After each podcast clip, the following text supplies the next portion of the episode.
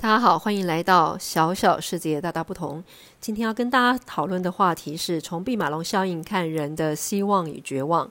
那么，呃，我们常讲说人生有梦，希望相随，或者是逐梦踏实，有梦最美。在这个地方，要透过 Pygmalion 毕马龙效应来跟大家谈谈人生当中的期望与失望。那反过来去说一说，没有希望跟期望的人，他的失落与失望。那么，故事要从一个小岛的国王开始哦。他其实是一个管理寓言，它是我们在管理学当中常耳熟能详的一个故事。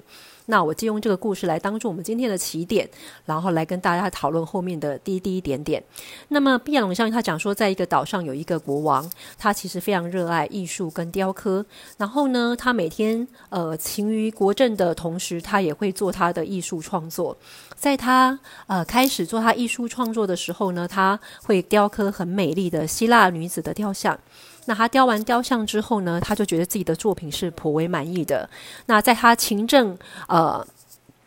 爱民的同时呢，他常常去思考他怎么样在日理万机的时候能够呃做得更好。所以他常常会对着他的雕像，那个美丽女子的雕像呢自言自语，就把它当做好像是呃他的皇后一样。好，来去跟他说话。那久而久之呢，天上的神就觉得这个人非常的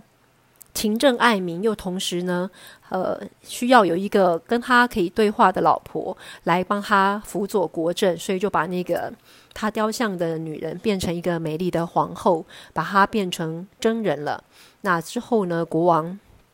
就在日理万机的同时，从此他也会跟他变成。真的女人的雕像说话，那这个故事呢？它其实只是一个神话寓言跟故事哦。但它后来在我们的管理学里面被引发成所谓的期望理论，或叫做皮格马利翁，就是皮格马利翁效应。那么在台湾我们翻译叫做毕马龙效应。它意就是说，你怎么期待这个人，所以他最后就会如你所愿的有一个自我预言。当他相信你对他的期待的时候，他就会有自我预言，而自我预言会。呃，变成真。那这个部分呢，其实它后来在我们的管理学领域就被用在期望理论上。也就是当你希望你的呃千军万马带带兵的将军带着千军万马的时候，你希望你的兵是优秀的兵的时候，你要让你相信你的兵是做得到的。所以它有点类似像自我效能。的概念就是你相信你可以解决这个问题，所以你就做得到。那这个地方呢，它后来在其他的国家被重复操作一个非常残忍的实验，可是它却是在不同的国家被复制的时候都有一样的效果。那这个东西，呃，这一个故事，呃，这这一个操作的实验过程当中，也跟这个故事可以相互结合。它其实是这样的，就是说，呃，我们。呃，把一些均值的学生找过来，他其实都是程度相同的学生，然后透过随机分配，把它分成 Group A 跟 Group B。可是呢，任课老师哦，可能是数学、英文或者其他才艺班的老师，他都跟他说，Group A 的学生是属于高人一等的资优生。那在做任何事情的时候，透过直接的暗示，或者透过默默的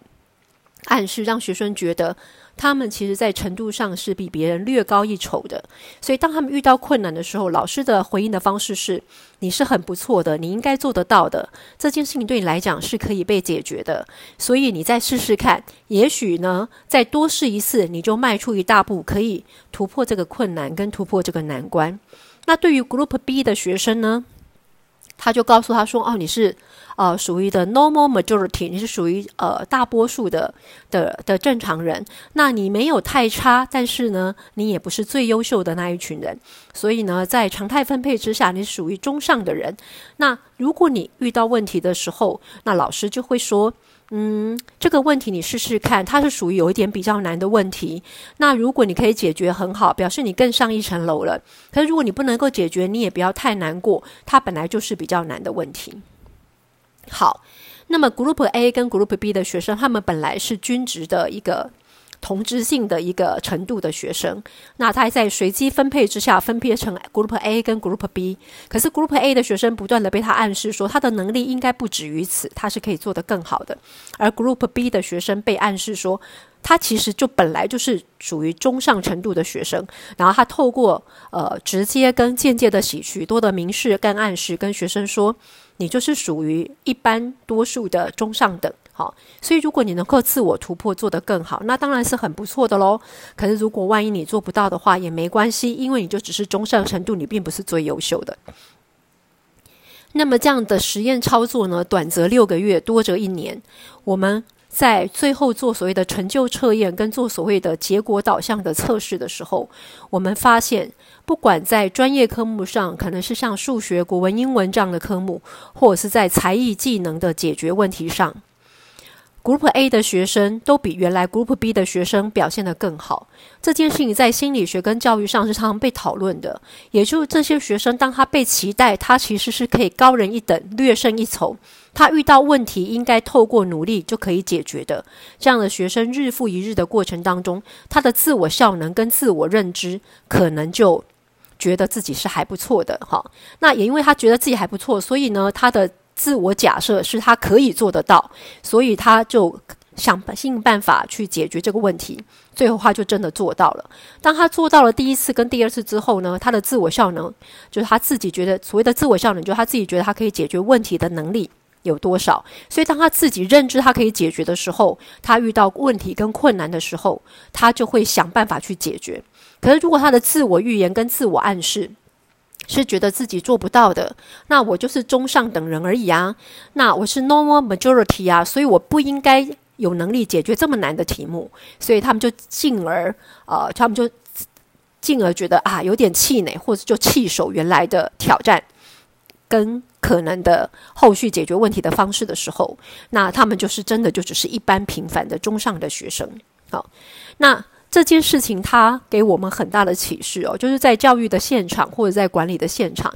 如果你都告诉你的兵说你都是猪头，你就是一群一兵佣兵，好熟人。那如果他们都是猪头，那你是什么呢？好，那他你就是猪头的老板喽，那就是猪大头喽。好，所以当你觉得你的员工是猪的时候，你就是猪头；而你的员工每一个都是猪头的时候，你就是猪大头。所以。反过来说，我们在管理学上常讲说，没有不会打仗的兵，只有不会带兵的将军；没有不会打仗的兵，只有不会带兵的将军。他说的意思是一个将军在带兵遣将的过程当中，必须要能够因时制宜去发挥这些兵的专长，透过这些呃人境适配，就是人跟情境的适配，想办法找出他可以发挥优点的。呃，方法跟长项，然后让他解决你所要共同面临的啊，解决共同面临跟共同解决的问题。所以，没有不会打仗的兵，只有不会带兵的将军。如果你的兵都非常庸俗，那你这个将军绝对是个猪头或者猪大头。那我个人很喜欢这样的故事哦，因为皮格马利 n 或者是呃毕马龙效应，或者是所谓的自我效能，它其实是一个自我暗示跟自我假设。好，或是自我预言的实践。当你相信你可以做得到的时候，遇到了呃千军万马，或是遇到了挫折跟挫败的时候，因为你有一个期待，你觉得现在很困难，可是因为你相信自己做得到，你有一个期待，觉得自己可以解决，所以你还有一个动力继续下去。那当我们觉得我们今天已经没有希望跟撤手，啊，就是已经撤手了，不再做这件事的时候，你觉得非常的伤心的时候，那可能就会完全。不再努力了哈，所以我常常说，每一个人，我常常说，每一个人在工作的过程当中，或在求学的过程当中，不管在工作、职业、生活，是你的家庭，千万不要把自己的命运留在别人的嘴里哈，不要把自己的命运流轮流沦落于别人的嘴里，因为当别人告诉你说啊这件事情好像不行，所以你就撤手了，你可能就失掉了可以成功的机会。反过来说，当别人告诉你说：“哦，你就继续下去哦。”就最后呢，你血本无归，好，然后呢，青山不在，那也是你自己要承受的。所以自己最懂得自己，好，到底有没有能力解决这个问题？但在解决问题的同时，要对自己怀有一丝的希望，在自己可以努力的时候，千万不要不战而败，然后呢撤兵撤守，让别人好完全赢胜，好得胜完胜，而没没有不需要任何成本，因为你自己撤手了哈。所以呢，我觉得我也同时想跟大家分享第二个心情，就是让一个人失去希望，跟让一个人落入绝望，其实是一种呃慢性的谋杀。而一个人如果让自己没有希望，也让一自己没有未来，没有一个可期待的未来，这其实也是一种慢性的自杀。我为什么要讲这件事呢？啊，回到很多年很多年前，我们在读书的时候，我们其实，在读书的过程当中，没有这么多的资源。那当时的年代也没有 Google 大神帮我们解决很多问题。我们很多时候在呃国中、高中逢高继轨，日以继夜，每天读书之外，好就是少少的课外活动，我们都希望透过呃高中跟大学。那透过高中的一个养成，可以念到一个大学的好大学。那透过大学的的学习，可以找到一份好工作。在我们读书的那个年代，好，在熬夜的过程，觉得很辛苦，做报告的过程，我们都是愿意做的，因为我们觉得，当我们毕业之后，未来会不一样。那同时，一个家里面的爸爸妈妈也是一样。好，在刚刚开始组成家庭的时候，可能经济都比较紧迫，也比较拮据。然后这时候又有新生命的到来，或是有所谓的房贷、车贷等等的。但是那时候大家都还很努力，愿意撑下去，是因为大家知道我的未来不是梦，我要逐梦踏实，人生有梦，希望相随。所以当我有梦的时候，我有希望，我就继续努力做。我知道我过了这一段时间。我以后的未来会比现在更好，所以大家就有继续努力下去的动力。但是如果一个人放弃了希望，让自己落入绝望跟失去努力的动力，他就像一种慢性自杀，因为你觉得自己怎么做都不可以，怎么做都没有希望，有点类似像习得的无助。就当我觉得我做任何事情都不会成功的时候，我就不是只有这件事会放弃，我别的事情也会撤手不管。最后呢，别人不用费吹灰之力，也不用来打倒你，你自己就全盘皆输。而打败自己人其实是自己，因为不想帮自己努力，也不为自己努力，最后就是让自己全部归于零，而别人不需要花任何的成本就可以打败你。所以在这个过程里面，我常呃呃警惕我自己，也常常跟。呃，我的呃旁边的同学朋友来分享这件事，就是当我们觉得我们可以的时候，我们就应该为自己努力，不要把自己的命运堵在别人的嘴里。别人告诉你好好好，可是成本是你的；好，别人告诉你不好不好不好，那成本也是你的。所以应该考虑自己的优势发展，在自己的优势的过程当中为自己努力。那优势发展可以参见优势发展的篇章，千万不要把自己的未来堵在别人的嘴里，尤其当你觉得你自己还。有机会再扳回一城，那看看呃，沈舵情势，看看外在的环境的状况，都还有机会的时候，千万不要听别人多余跟虚伪的同情，告诉你你好可怜，你花了这么多时间竟然还失败，然后不要再做了，好辛苦哦。有些时候往往呃，行百里者半九十，就是缺最后的临门一脚，也许最后你就可以得到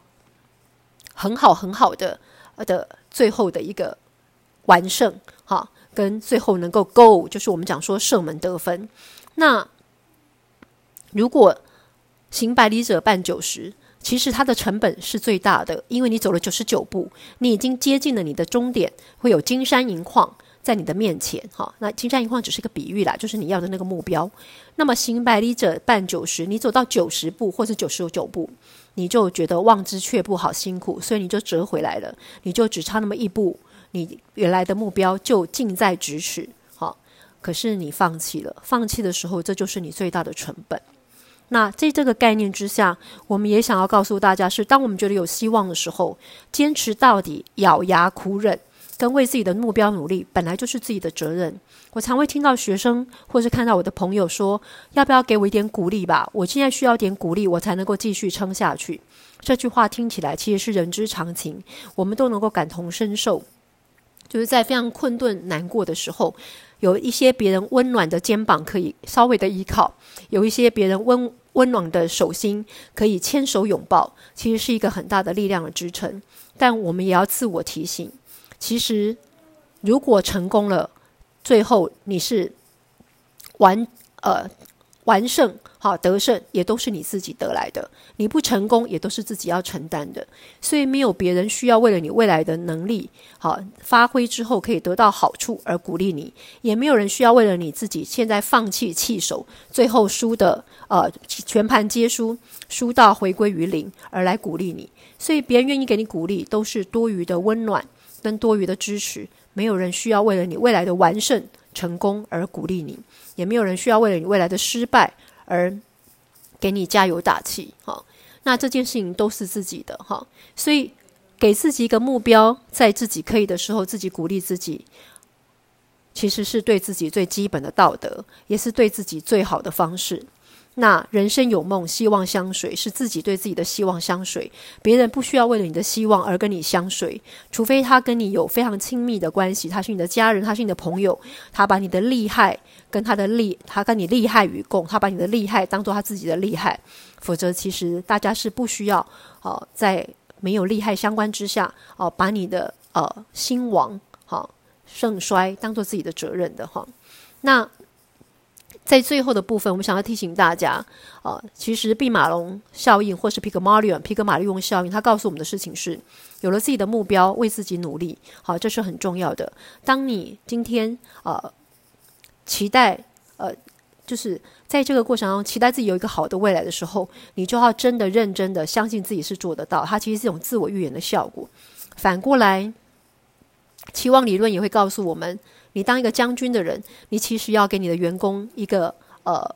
将才，我们讲的是将军的将哈，将才的对待，而不要把他当做将才，就是工匠的匠。如果你觉得他是个将才，你给他的期待跟假设，就希望他是个将军的将才，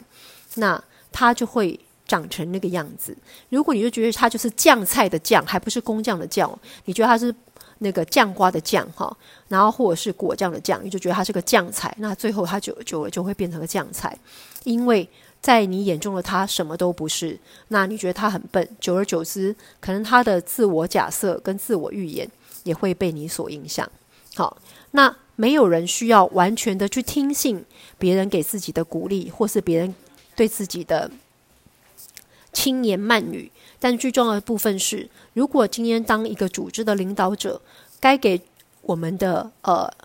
员工，该给我们的团队成员一个对自己认知的假设，是你希望他的未来会变得更好。其实期望理论讲的并不是讲漂亮的话来鼓励他，而是告诉他他未来怎么做可以做得到。好，就是未来在这个地方，那目标在那个地方，那射门的地方在那个地方，那怎么样可以射门？所以给他一个方法。然后也给他一个目标，让他能够逐梦踏实。而在这个梦的过程、逐梦踏实的过程中，有你跟他的共同的梦想，我觉得是这样的概念哈。那同时呢，我们也要去说明的部分是，其实现在台湾有很多的现况啊，这个现况就是大家对于未来的不确定性，比如说大学生不知道他毕业之后有没有一个。好的一个未来，所以可能大家的大学的普遍化之下，也大学的普遍的的，就是庸呃通俗化跟庸俗化。那我反过来想要去思考一个问题：如果今天在这个通俗化跟庸俗化过程当中，因为我觉得我的未来出来就是没有理想，也没有好的目标，所以我就呃随随便便好就这样子。University 是好好的学习四年，还是由我玩四年？那玩也要玩出个名堂。如果都乱玩，玩得不出什么样子的重点，然后玩得很没有目的，也玩得很没有建设性，好，也玩得不出什么能力的话，那最后出来就是呃庸俗化的四年。那最后他就真的会呃自我实现，也会自我预言，然后最后。的自我实现就是一样很通俗的四年，讲这些部分其实是带着一点点期待的心情。我想要让大家来重新认知自己怎么看自己的，自己怎么看自己的未来。呃，所谓的 Pygmalion 或是弼马龙效应，并不是叫大家要去讲很好听的话给别人听，或是对自己有不实在的假设，而是。它的重点就在于人生有梦，好逐梦踏实，有梦最美。那在这个过程里面，找到一个方向跟目标，努力的做，往前走，它就会有希望成真的一天。就跟呃。唐商战跟白马的故事一样哈，在最后我用这个故事来当做结语，就是唐三藏从西天取经回来之后呢，大家只记得他的三个徒弟，但他忘了一个人，就是他那一匹白马。那白马呢，从西天取经回来之后，大家都觉得说，哇，你们好厉害哦，你们竟然可以到西天去取经白马，所以就跟我们现在一样，我们好的人、厉害的人回来之后，我们都要让他做经验分享。所以白马的白马。的这些亲朋好友们就请他来跟大家做个演讲。那这个白马受邀过来，想要跟大家分享他西天取经的成果。那他的呃马兄弟们就跟他讲说：“白马兄啊，想必你一定是焚高祭鬼，日以继夜，不眠不休，每天都很努力的往西方的方向走，才能够取经吧？”那白马就跟他说：“我敢问你们什么时候起床，什么时候睡觉呢？”哈，那。他的兄弟们就跟他说：“哦，我日出而作，好日落而息，好。那我们不像你，你一定是非常的辛苦，都不眠不休吧？”那白马就跟他说：“我跟你们一样，日出而作，日落而息。我跟你们不一样的地方是，我起床之后的第一件事情就是往西天那个方向，目标确定之后，一步一脚印的每天，好。”从不懈怠的往那个方向走，而你们也是日出而作，日落而息。你们跟我不一样的地方是，你们是在马厩这个圈圈里面绕圈圈，所以我们的差别是，你们醒来之后工作的时间跟你们睡觉的时间都跟我一样，只是你们在马厩的圈圈里面绕圈圈，每天都只在这个圈圈里面走来走去，所以圈圈里面绕圈圈，所以才没有办法到西天取经。其实我个人是很喜欢这个故事的哈，因为前半段跟大家讲的是 Pygmalion，就是毕马龙效应。那当将军的要给你的员工跟你的 team member 一个目标跟方向，还有告诉他怎么做得到的方法。那当然，他如果有更好的方法，他也可以用他的方法来做到。好，重点是那个目标跟方向。那么自己呢，要对自己有一个目标跟方向。那千万不要有了呃一个目标方向之后就不不。呃，就突然之间撤手，不努力，不坚持到底，最后损失的绝对是自己。好，那不要把自己的命运堵在别人的嘴巴上。更重要的部分是，透过呃唐商战的白马的故事，我们知道，如果我们要努力的时候，其实它重点不在于你努力的时间要比别人久。而是方向性要对，所以透过优势发展，找到自己可以适合的努力的方向，千万不要在圈圈里面绕圈圈，那这样最后你就只会徒劳无功，非常的辛苦，却没有目标性跟方向性。那透过这件事情来跟大家讲个管理预言，希望透过这些管理预言给大家不一样的想象。所以今天是从毕马龙效应来谈大家的希望、期望以及失落跟失望。那大家要懂得自我鼓励，千万不要对自己呃不认真，或者是对自己没有目标性，这就像慢性自杀。好，那在这个地方跟大家做分享喽，希望下次有机会我们可以在空中再相见。那谢谢大家今天听小小的世界，大大的不同，感谢大家喽，下次见。